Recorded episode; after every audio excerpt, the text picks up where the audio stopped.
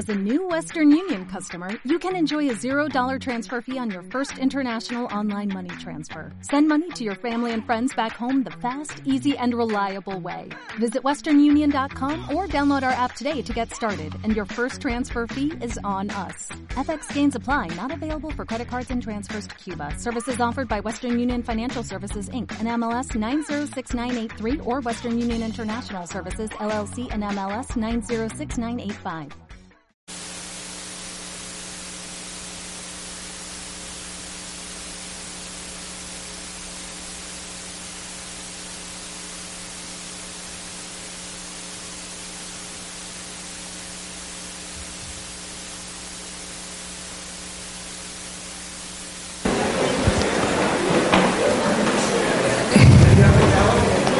Buenas tardes, mis hermanos. Eh, tenemos con nosotros al Padre Fortea, a quien le quiero pedir, Padre, si nos puede hacer una bendición para comenzar con esta sesión. Señor Dios Todopoderoso, guía mis palabras para que seas tú el que les instruyas tú a través de mí y que ellos, escuchándome, puedan hacer oración y acercarse más hacia ti. En el nombre del Padre y del Hijo y del Espíritu Santo. Amén. Gracias. Sabemos lo ocupado de la agenda de Padre, así es que como les había platicado, vamos a ir directamente a las preguntas que ya hicimos algún, alguna labor, Padre, de recopilarlas en unos papelitos. Nosotros somos una comunidad renovada en el espíritu, casi que carismáticos, como genéricamente se conoce, ¿verdad? Entonces, hemos tenido a través de 25 años que estamos cumpliendo este año, bastante experiencia eh, de liberación, de sanación interior a través de los años, sobre todo en los retiros pero también en las asambleas, ¿verdad? Han pasado ciertas cosas. O sea que, de alguna manera, eh, la mayoría de los que está aquí son servidores ya con bastante experiencia. Me acompañan mis hermanos ancianos de la comunidad Juan Carlos Rivera, Javier Gudelot y su servidor Pedro Moreno. Así es que vamos a comenzar con las preguntas directamente por efectos del tiempo. Como saben, estamos en Radio El Salvador del Mundo, transmitiendo desde la sede oficial. Tenemos la primera pregunta. Nosotros hemos manejado a través de estos años el concepto de que una persona puede ser eh,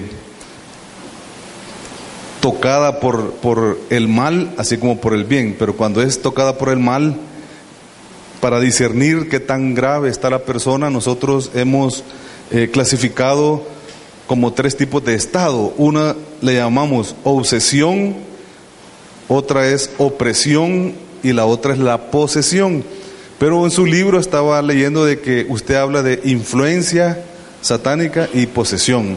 Y quizás ahí nos gustaría que nos, nos pudiera eh, explicar si, si nosotros nos hemos ido más allá de lo que se debería o, o, o cómo lo ve usted, padre.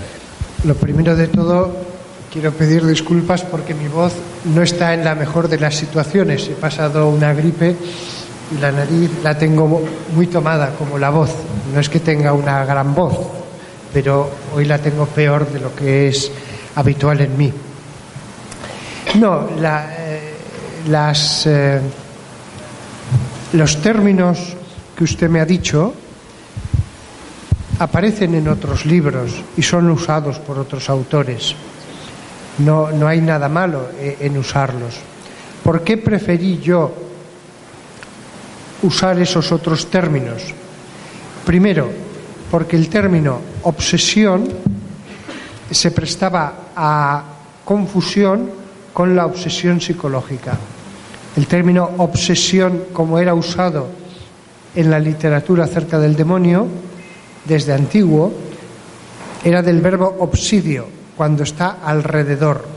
Por eso me pareció que era un término confuso ya que obsesión hoy día todo el mundo lo usa como estar obsesionado. La posesión está claro, cuando el demonio habla a través de alguien, lo mueve, le hace gritar, le hace caer al suelo, ponerse violento, etcétera, etcétera. La única cuestión es, ¿era mejor opresión o influencia? Ambos términos son adecuados, pero yo me decanté, y el padre Amorz en sus libros también, aunque yo no lo recordaba en esa época, por influencia porque es un término menos poético, opresión es un término más poético, más amplio, los oprimidos por el diablo puede, puede referirse a los oprimidos por la tentación del diablo, mientras que la palabra influencia no se usa para referirse a la tentación. Por eso me pareció que era un término más preciso, pero sin que lo otro sea incorrecto. Si a alguien le gusta más el usar los otros términos, no hay ningún inconveniente. Ok, padre, eh, siempre con este tema, al, eh, como Pedro le mencionaba, nosotros somos eh, renovados en el Espíritu y nuestra visión comunitaria es la evangelización por medio de retiros de conversión. En las cuales, pues obviamente hemos tenido a lo largo de los 25 años que celebramos este, este año específicamente, diferentes manifestaciones demoníacas dentro de los retiros, los cuales pues los atendemos nosotros, que le llamamos oraciones de liberación. Eh, obviamente cuando ya nos topamos con gente que ha hecho pactos, esos los desviamos directamente a los sacerdotes, ¿verdad? Eh, en la experiencia nuestra es personas que han hablado, que, el demonio habla a través de ello, pierden su conciencia, ¿es la misma influencia que usted menciona? Bueno, yo creo que quizás sea interesante, dado que tu pregunta iba un poco en ese sentido, quizás primero recordar cuál es la legislación de la Iglesia acerca de lo que pueden hacer los laicos. La legislación es clara. El Código de Derecho Canónico dice, solo el sacerdote con expresa licencia del obispo del lugar podrá hacer exorcismo sobre las personas. Ahora bien, hay dos cartas de la Congregación para la Doctrina de la Fe que hablan de la oración de liberación y dice que los laicos pueden hacer oración de liberación. Los laicos pueden hacer oración de liberación, pero les impone la congregación ciertas limitaciones.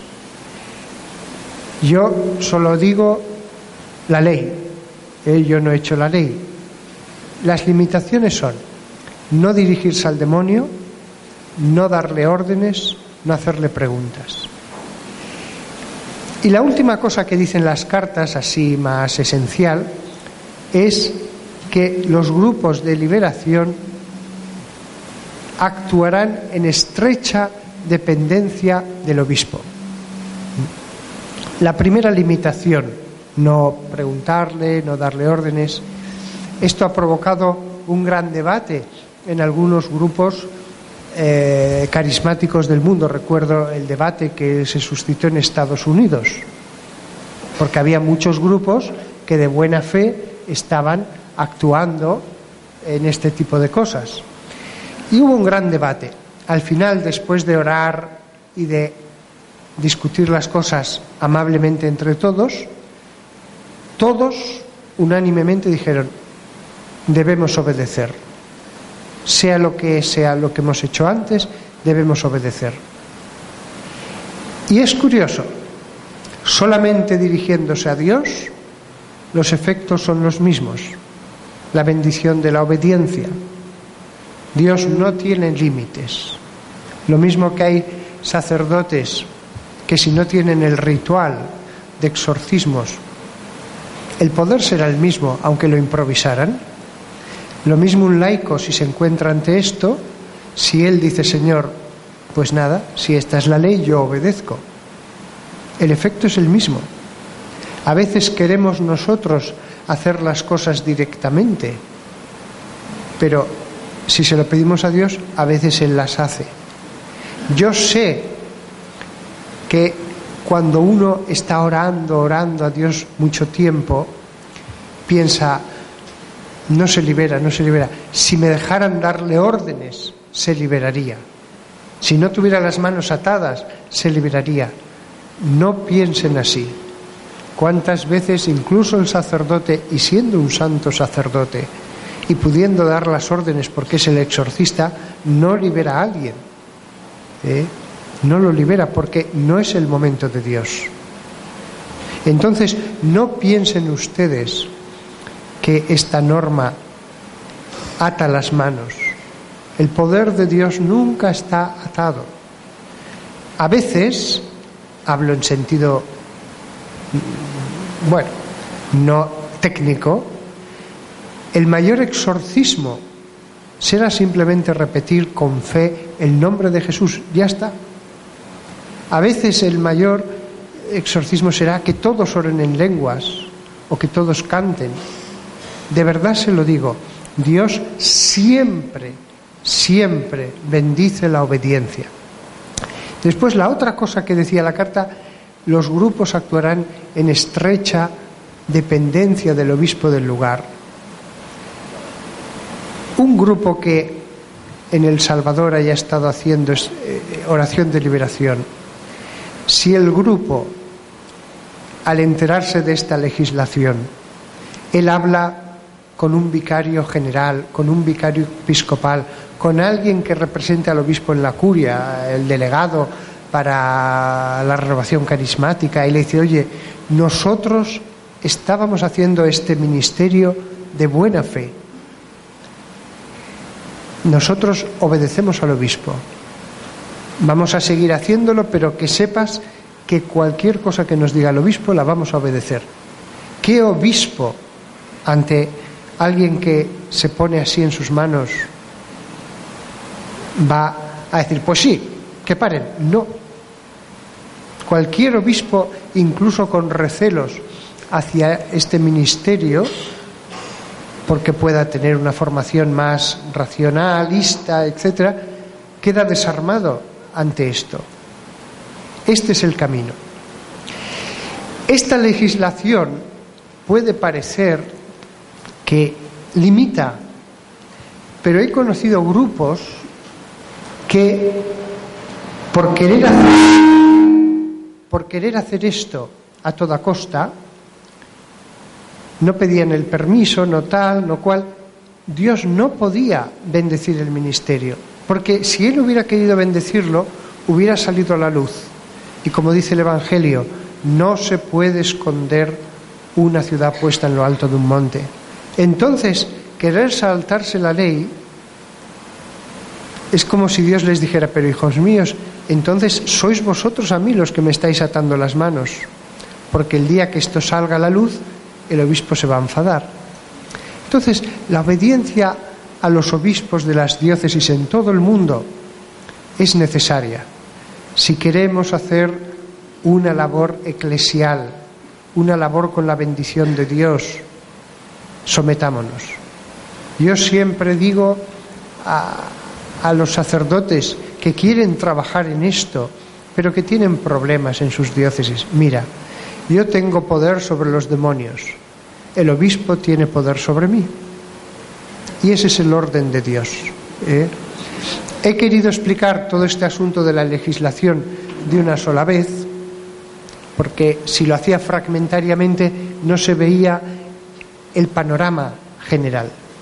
Dicho lo cual, la labor de los laicos no es menor.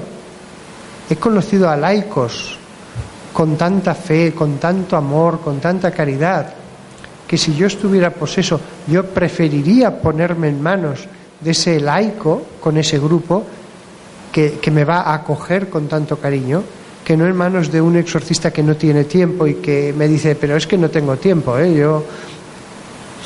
Los grupos de liberación liberan, liberan. ¿eh? Por lo tanto, yo los tengo en la máxima estima.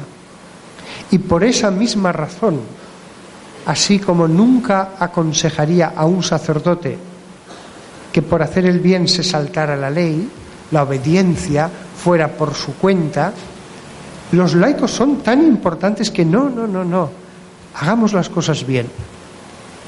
Y hay que enseñar a los exorcistas la colaboración con los laicos, pero no solo en su grupo, sino que en una diócesis amplia haya grupos de liberación y a lo mejor haya un exorcista o dos y haya una colaboración. Unas veces va un grupo, otras veces va el sacerdote, etc.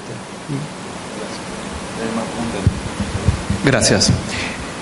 Padre, leyendo parte de su libro Suma Demoníaca, entiendo que sobre las enfermedades, eh, específicamente las físicas y mentales, algún trastorno neurológico.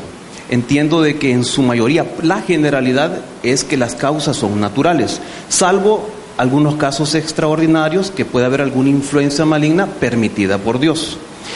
La pregunta específica es que muchos de las personas que podemos estar enfermos hemos buscado a través de la medicina tradicional eh, la curación. Y cuando no se ha podido, se busca metodologías alternas de curación. ¿Cómo saber si esta metodología está o no permitida por Dios, si va en contra de Él? Como por ejemplo, hoy por hoy, eh, tipo el biomagnetismo, la vía energética, que en algunos casos funciona y en otros no, pero lo importante es saber si está o no, o va en contra o no de lo que Dios ha dicho. Sí. Bueno, la primera cosa que has eh, mencionado es verdad. En principio, las enfermedades naturales tienen una causa natural. Todo lo que afecta al cuerpo o a la mente, en principio, salvo que tengamos otra razón clara, objetiva para pensar de otra manera, la causa está en el mundo natural. No tengo por qué retrotraerme a, causas superiores. El asunto de las medicinas alternativas, terapias alternativas, etcétera. Desde el Evangelio, yo solo puedo como sacerdote prohibir aquellas terapias que son contrarias a la fe todo aquello que tenga que ver con la magia, todo aquello que tenga que ver con la invocación de espíritus desconocidos, etcétera, etcétera. Hay cosas en las que yo no creo para nada, pero si no van contra la fe, entonces yo no puedo prohibirlas. ¿Funciona la acupuntura? No lo sé. Honestamente no lo sé. Pero prohibir desde la fe en Cristo a alguien que no puede creer que pueda haber líneas de energía en determinados puntos, no puedo. Yo no creo en las flores de Bach, pero si alguien quiere curarse así, pues yo no creo en la aromaterapia. Hay gente que cree que con los olores se cura. Pues no. Los olores son los olores y punto final. Pero si alguien cree que se cura así, yo no lo puedo prohibir. Pero si alguien mezcla la magia, mezcla invocación de espíritus desconocidos, eso es distinto. Eso es distinto. Hay cosas que son más complejas. Por ejemplo, el Reiki. ¿Va contra el Evangelio pensar que imponer la mano puede haber algún tipo de energía que alivie, que alivie o que cure ligeramente algo. No, no va contra el Evangelio. Esto yo siempre lo digo y hay gente que se enfada. Si el Reiki se mezcla con cosas contrarias al Evangelio, y hay ya unos grados en que se invoca a unos espíritus y se hacen unos mantras con ya eso es otro asunto. Ya eso es otro asunto. Pero el mero y simple hecho, yo, he hablado con, con un masajista una vez que vino a mi parroquia, este era masajista normal, no hacía nada extraño, y él me decía, mire padre, entre los masajistas nosotros sabemos que hay algunos compañeros que tienen algo más. Unos lo tienen y otros no. No es que sea algo que podamos desarrollar, pero algunos tienen algo especial en las manos. ¿eh? Es decir, incluso en el caso del Reiki, tan universalmente condenado por todos los que condenan la nueva era, hay que ver, hay que ver. ¿eh? Porque del mismo modo que tenemos que estar cuidadosos de no mezclar en la fe nuestra ni la más pequeña cosa impura, tampoco debemos prohibir con la excusa de la fe cosas que en sí no son eh, dignas de prohibición. Eh, entonces, como ven, hay que ver caso por caso. Yo siempre a la gente normal, cuando, cuando alguien me pregunta, le digo, mira, si alguien tiene alguna duda, decidles que pregunten a un buen sacerdote y ya está. Que pregunten a un buen sacerdote. Ese es el mejor modo. A veces una práctica en sí no es mala y con una pequeña variación lo es. Por ejemplo, hay gente que cree que poniéndose piedras encima del cuerpo tumbados, la gematerapia, se sanan. Eso no va contra el Evangelio eh, pero ya, si el que hace eso dice, ah, pero hay que decir unos mantras y hay que invocar al espíritu guía, que eso ya sí que es malo, sin ninguna duda. ¿eh? Conclusión. Yo no creo a todo el que me viene diciendo esto cura o esto no cura. Yo creo aquello que razonablemente tengo razones para creer porque la gente del espíritu a veces siente la inclinación a pensar que todo lo que digan que es del espíritu ya cura, pero hay que ser cuidadosos, ¿eh?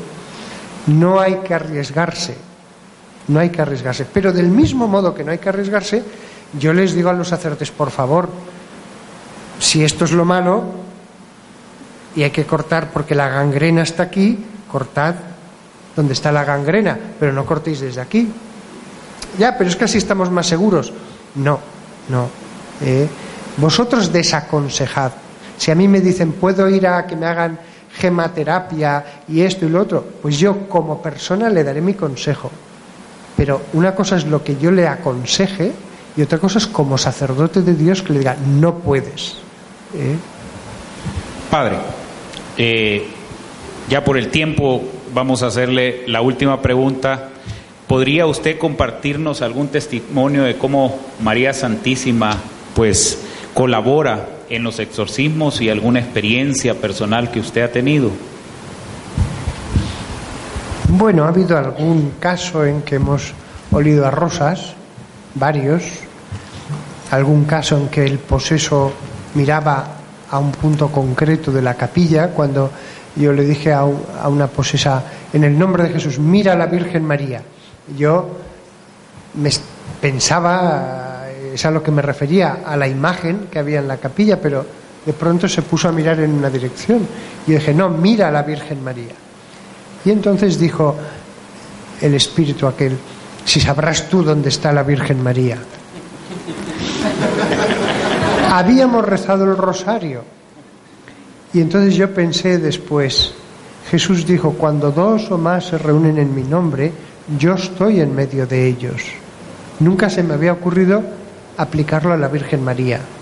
Allí donde la gente ora a la Virgen, la Virgen se hace presente. ¿eh? Porque aquel espíritu, aquel poseso miró hacia un punto concreto. ¿eh? Entonces, si la Virgen María, fijaos, cuando antes decía lo de no dirigiros a los demonios directamente, si con el rosario un grupo que ore con fe, yo he visto el efecto tan impresionante que tiene a veces.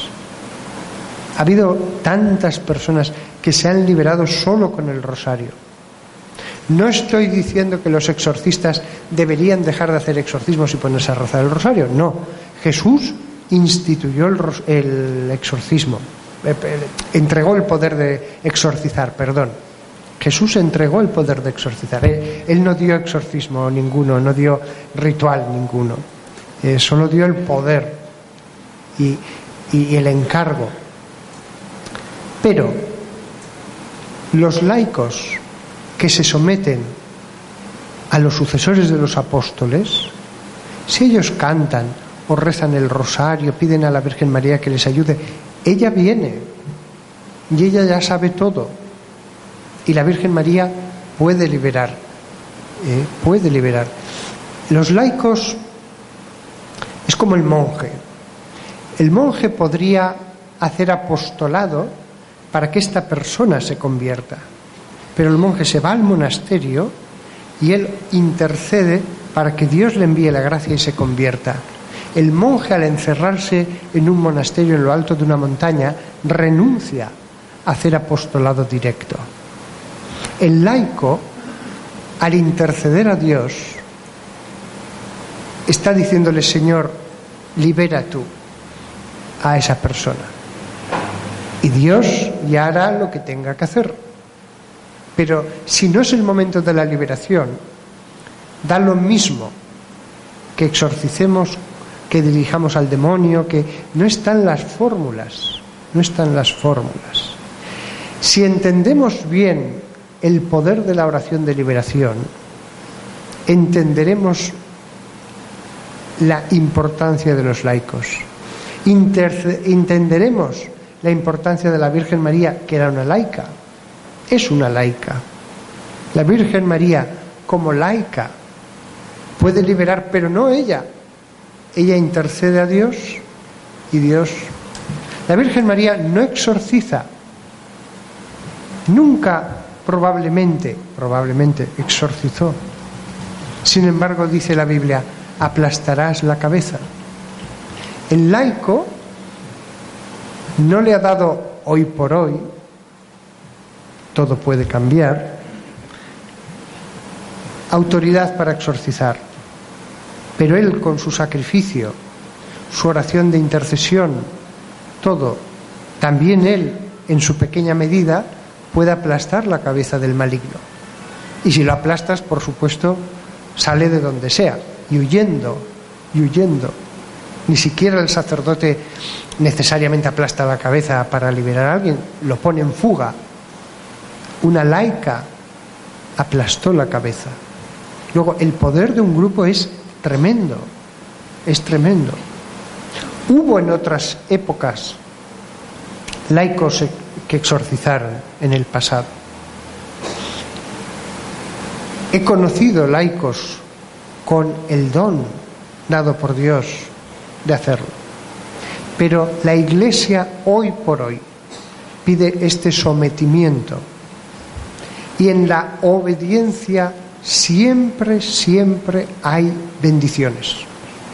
Eh, porque cuando parece, ay, pues entonces ya me han cerrado todas las puertas, de pronto Dios dice, pues ahora más. Ahora más, ahora vas a liberar de esta manera. ¿Eh? Dios no se deja ganar en generosidad. Dios nos sorprende. Por eso los grupos de laicos han sido una bendición en una época en la que en tantos lugares no había exorcistas porque venimos de los años 70 y 80 con un racionalismo tan fuerte. Entonces los laicos han hecho tan gran labor en todo el mundo.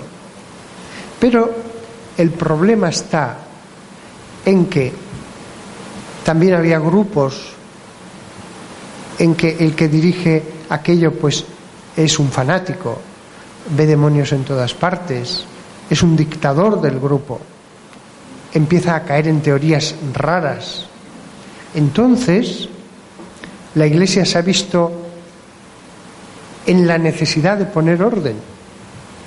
Porque si el exorcismo y la oración de liberación tiene prestigio en la Iglesia católica, es porque ha habido un orden. El problema es que si esto se desmandaba, los visionarios eran los más interesados en, hacer esto. Fíjense, no solo los laicos. Yo ahora mismo conozco el caso de un sacerdote católico y de otro no católico, que estos se presentan como exorcistas internacionales. y van por los países exorcizando. Van por los países exorcizando. Han hecho de eso su negocio, su modo de vida. La necesidad de poner orden no era una opción. Nos guste o no nos guste, todo debe estar bajo el obispo. Y ese es el orden de Dios. Los obispos a veces serán mejores, a veces no, a veces comprenden más las cosas, a veces... Hay todas las opciones de obispos en el mundo. Pero nosotros siempre debemos decir, Señor, conmigo no va a haber ningún problema. Yo me someto, yo obedezco.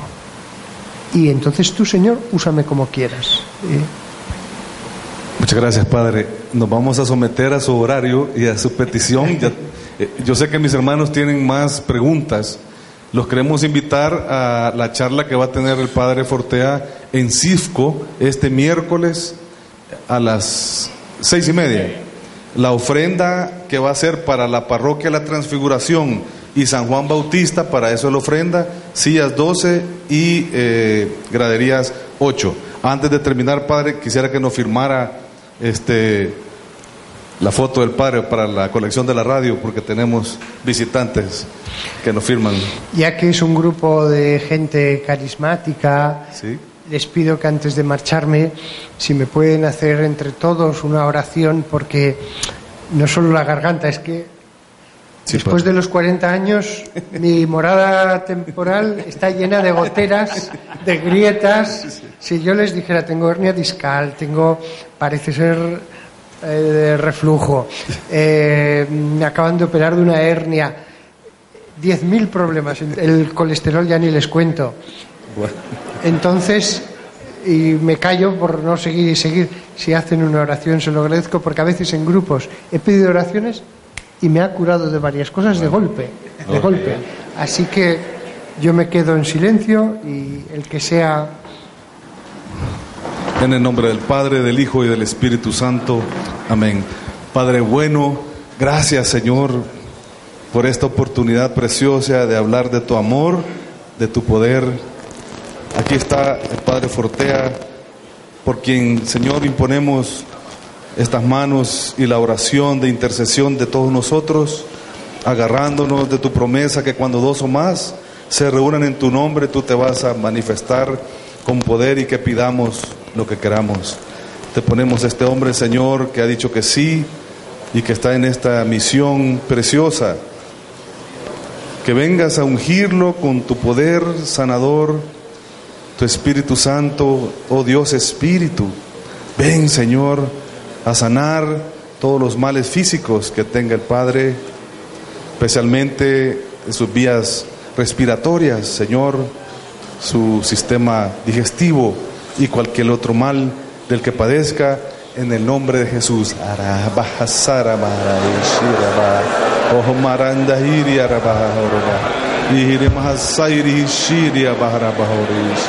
Ihi bahandara bahara hishi marahishi mare. Ihiri mahaharoho mahishi daraba. Abara hara dara iri arara bahara ishi. Ihiri mahasairi shimare. O obarha sairi shiria baha. O mandara aba iria abas shamaras.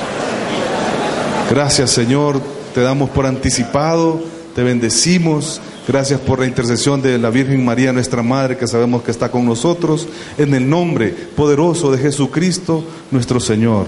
Amén. Gracias.